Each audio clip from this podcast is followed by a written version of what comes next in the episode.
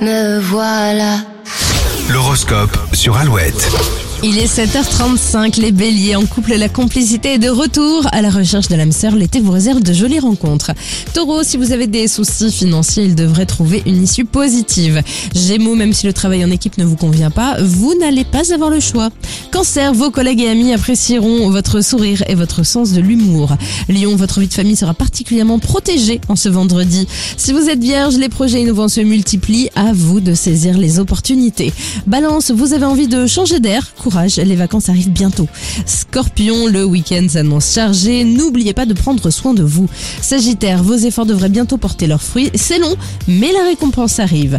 Capricorne, pensez à mettre un peu plus souvent vos collègues en valeur, vous n'êtes pas le seul à travailler. Verseau, ce vendredi s'annonce excellent pour vos amours, que vous soyez célibataire ou en couple.